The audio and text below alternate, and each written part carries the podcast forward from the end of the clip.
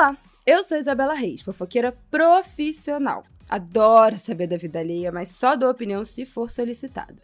Aqui, você conta a sua história, chora suas pitangas e eu vou me meter na sua vida. o Ministério da Saúde Mental adverte: não sou profissional de saúde. Sou apenas uma fofoqueira na missão de ajudar nas suas questões e te incentivar a procurar ajuda especializada. Eu tava aqui quieta, mas já que você quis meus pitacos, toma aí então os conselhos que você pediu. Oi, gente! Mais um Conselhos que você pediu está no ar. Bom domingo para você. Vamos que vamos pro nosso caso de hoje? Bom, o título desse e-mail é Espiritualidade versus Negritude. É um e-mail um pouquinho mais longo, mas fica aqui comigo. Oi, Bela, tá boa? Vou começar contextualizando. Sou uma mulher parda, no sentido da cor de pele, traços, fotos em anexo, e me considero uma mulher negra, entendendo que o conjunto das pessoas negras no Brasil é formada por pessoas pretas e pardas. Minha família é o típico projeto de embranquecimento brasileiro. Minha avó preta, que casou com um homem branco, minha mãe já miscigenada, casou com um homem também dessa linha miscigenada, e cá estou eu. Tudo isso dentro de um contexto extremamente católico com exceção da minha mãe, que tem sérios traumas com a igreja, flerta com o espiritismo, mas não frequenta nada de fato.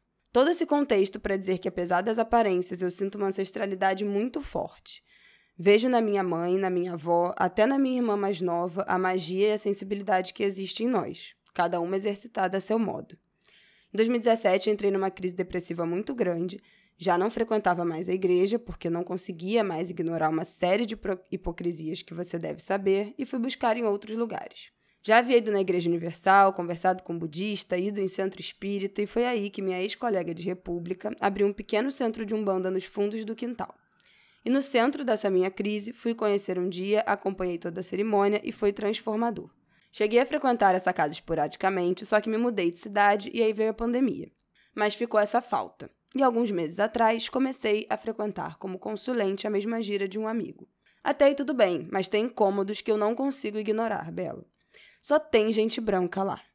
A mãe da casa é branca, faz até homenagem para a rainha no dia que ela morreu, fora o excesso de sincretismo católicos, muitos santos expostos, orações católicas sendo rezadas e recomendadas pelas entidades. E eu que lutei tanto para renunciar à culpa católica que aprisionou as últimas gerações de mulheres da minha família, me vi em partes frequentando uma igreja de novo. Pesquisando, achei um terreiro perto da minha casa, da vertente Omolocô. Fui uma vez, me pareceu mais afrocentrado, sem tantas imagens de santos expostas, mas ainda aquilo. Mãe e pai da casa brancos, muita gente branca frequentando, uma sensação de espiritualidade conivente, sabe? E aí que me encontro, sem saber o que fazer. Se insisto na Umbanda, se procuro candomblé, como é que eu faço isso? Vejo muitas pessoas falando que se aprende vestindo branco numa casa, mas as casas que encontrei agora me despertam esses incômodos que deixam muito em dúvida sobre onde e se vou me comprometer ou não. Pensei em estudar por conta para entender o que estou sentindo, mas também nem sei por onde começar. E aí eu queria o seu conselho. Existe casa perfeita? Como, inici como iniciar um caminho que não me foi passado pela família? Dá para separar a espiritualidade dessa minha mente problematizante e com sede de justiça racial e social? Dá para ver o quanto eu tô confusa, né? Aceito puxões de orelha, pitacos, indicações de leitura e até indicações de locais em Belo Horizonte, onde moro hoje, que aceitem consulentes visitantes, pois estou na procura. Eu vou deixar aqui uma caixinha no Spotify. Se você sentir no seu coração, você que está lendo, é, de Minas Gerais, Belo Horizonte, região metropolitana, sentindo seu coração de indicar uma casa que seja aberta para visitantes, escreva aqui na caixinha, tá bom?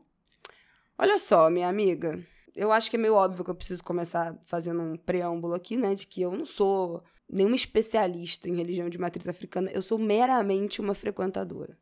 Apenas. Mas eu recebo muitos casos similares a esse, não só aqui no Conselhos, a gente já recebeu questões desse tipo no ângulo de grilo lá no Instagram, mensagem no inbox, toda hora tem alguém que, que me pergunta, que faz esse questionamento, o que, que eu faço, por onde eu faço de amigos na vida offline. E sabe o que, que eu acho? Nesse caso aqui desse e-mail, lendo, ouvindo essa história, eu fiquei com a seguinte sensação. Você está me descrevendo duas coisas: um resgate, um mergulho na sua identidade negra, na sua descoberta racial e uma busca espiritual, religiosa, afro-religiosa. Esse e-mail começa com uma explicação enorme, de duas linhas, dando satisfação, com foto, do porquê que você se identifica como uma mulher negra. Justificando que você é parda, mas que na verdade você tem traços, então você se vê como uma mulher negra, já que no Brasil os, os negros são os pretos e pardos. Era só você ter escrito, eu sou uma mulher negra de pele clara. Sabe o que esse preâmbulo? Como me bate isso? Que você ainda está muito insegura dessa declaração, dessa sua autodeclaração racial. E não porque eu acho que você tenha dúvidas que você seja uma mulher negra de pele clara, mas eu acho que você ainda está nesta descoberta. Você ainda está nesse processo de compreensão. É a sensação que me dá, tá, gente? Eu, o que eu tenho de material é esse meio.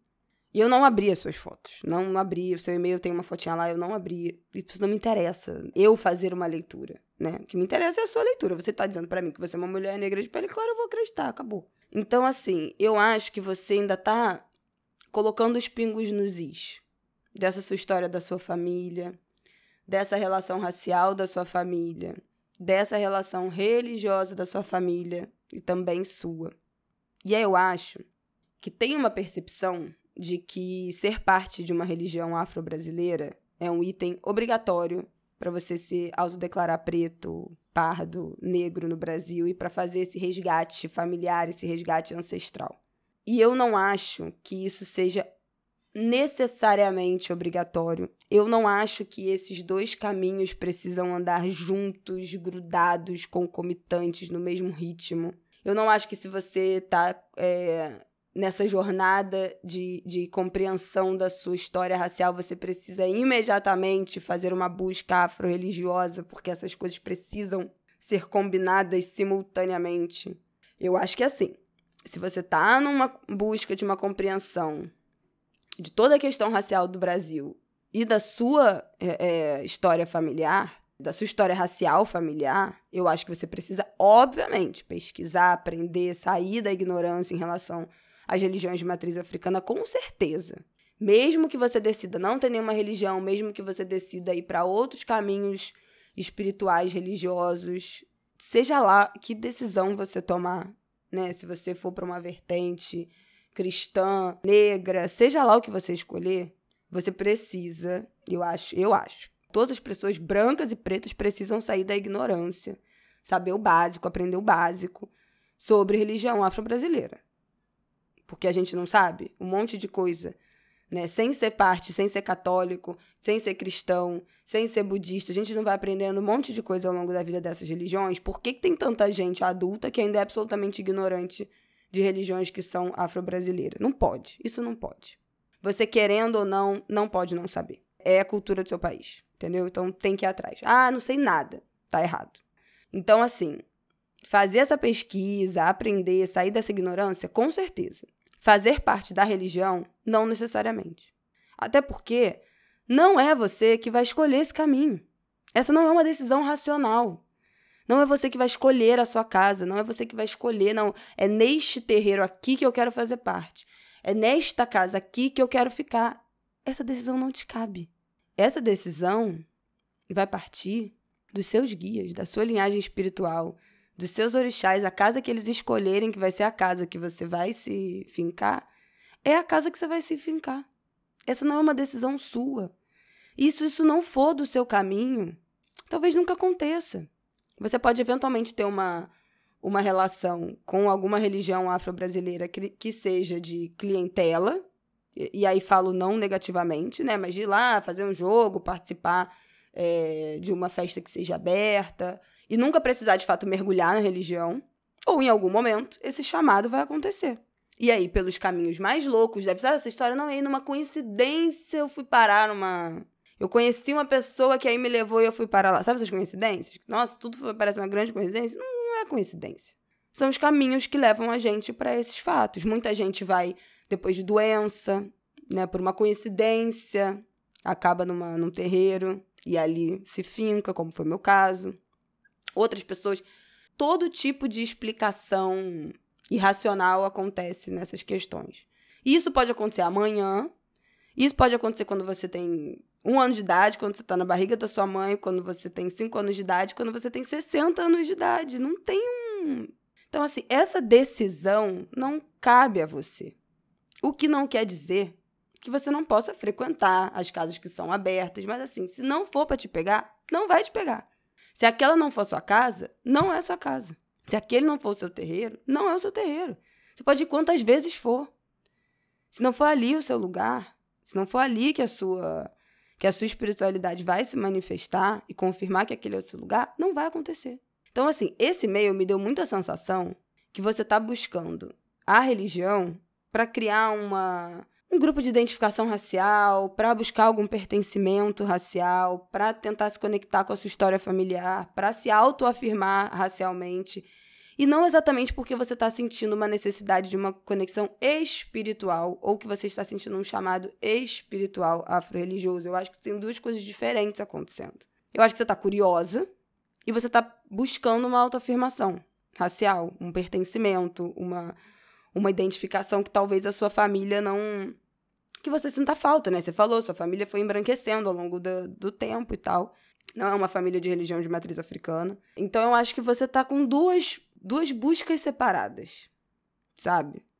E aí eu quero fazer um parêntese que, assim, o embranquecimento da Umbanda é um fato, é um fato histórico. Eu não vou adentrar nesse tema, porque não é minha área de estudo, não é minha área de conhecimento, eu não sou da Umbanda. Aí, da Umbanda eu sou uma apenas frequentadora.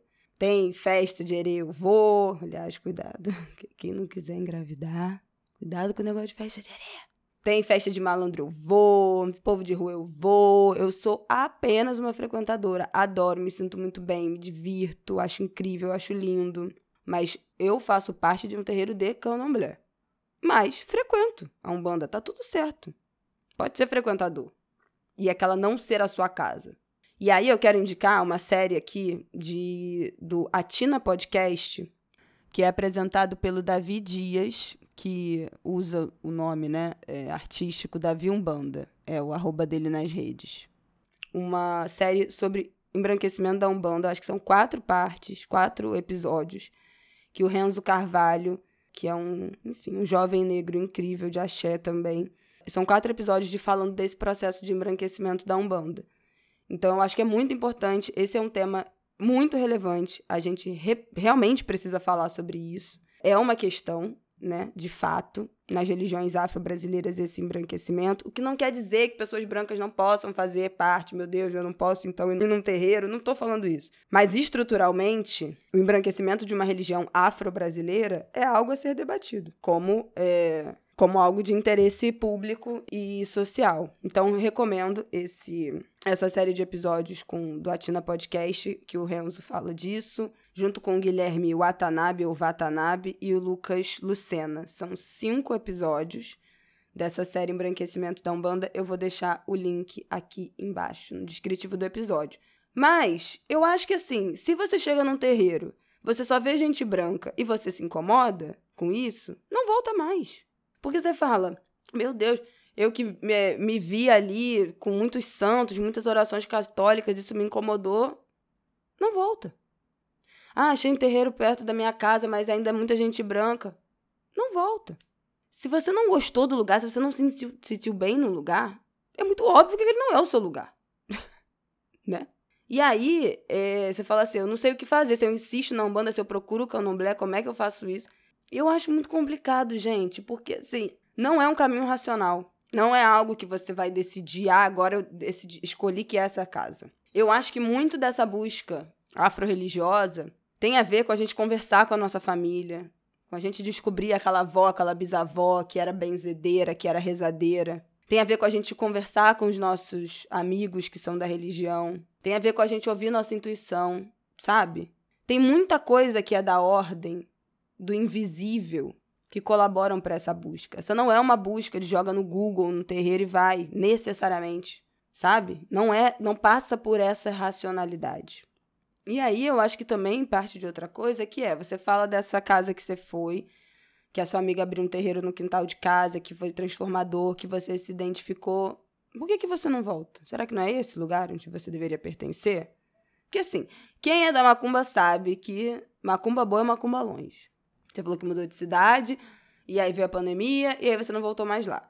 Assim, eu acho que tem uma ideia de que, essa, que as religiões afro são muito liberais, que aceita tudo, que pode tudo, que não tem sacrifício, mas isso é mentira, gente. São religiões de muita entrega. Muita entrega, muito sacrifício, muita privação. E eu arrisco dizer que a maioria dos casos, a distância é uma delas. A maioria. Mas a esmagadora maioria dos praticantes de religião de matriz africana que eu conheço, o terreiro fica a pelo menos uma hora de distância de casa quando não duas horas ou mais. Em outro município, na região metropolitana, longe de casa, no meio do mato, longe dos centros urbanos. Isso tem explicação, tem conexão com a terra, tem mato, tem que ter matagal, tem que ter floresta, tem que ter pedaço de chão. Não dá para não, não, não tem como ser tudo concretado. Não dá para ter terreiro dentro de apartamento. A relação com a terra é íntima, com a natureza. Não dá para ter um terreiro necessariamente a duas esquinas da sua casa. Eu não estou dizendo que não tem. Tem um monte de terreiro dentro de grandes áreas urbanas que são maravilhosos, como vários que eu conheço aqui no Rio. Mas, de fato, a maioria é longe. É longe das grandes cidades, é longe dos centros urbanos, é longe do centro comercial, é nas bordas da zona rural. E isso faz parte do sacrifício, faz parte da doação, faz parte da entrega a uma religião. Se o lugar que você se conectou é esse, que você se sentiu bem é esse, talvez faça parte do seu caminho religioso esse trajeto. Você vai passar duas horas por final de semana num ônibus para ir para o terreiro. Talvez seja isso, entendeu? Você vai viajar para outro município uma vez a cada dois, três meses para participar dessa festividade. E esse talvez seja o seu caminho de entrega e de sacrifício e de reconexão. Então eu acho, minha amiga, eu acho que você ainda está muito confusa. A sensação que me dá é que tem duas buscas separadas acontecendo. Tem uma busca a um pertencimento racial que pode vir de várias outras formas, com grupo de estudo, com grupo de mulheres, com, de mulheres negras, com troca nas redes sociais, com identificação em conteúdos da internet, com clube do livro, com leitura, com cursos, com encontros de, ativismo negro. Tem muitas formas de você buscar esse, esse, esse pertencimento. E o outro caminho, para mim, diferente, que pode andar junto, pode andar separado, que pode não ser sincrônico, é de uma busca espiritual. Que pode ser que esteja no seu caminho, mas pode ser que não seja agora. E eu tô vendo em você uma ansiedade, meu Deus, eu não sei o que eu faço agora, se eu insisto em uma coisa, se eu procuro outra. Calma, bota a bola no chão. Vai circundando outras coisas que falam dessa sua ancestralidade que você tá resgatando, e uma hora isso vai aparecer no seu caminho. Ou não, mas enfim, né? Talvez uma hora isso apareça no seu caminho. Vai estudando, pega lá. Cadê os livros, os materiais, os documentários, os conteúdos, os podcasts que agora já existem? Vai lá procurar Mãe Estela de Oxóssi, os livros de Mãe Estela, os livros de Muniz Sodré, Ney Lopes, Luiz Antônio Simas. Aprender sobre isso, colocar isso na sua vida, na sua mente. E circundando o tema.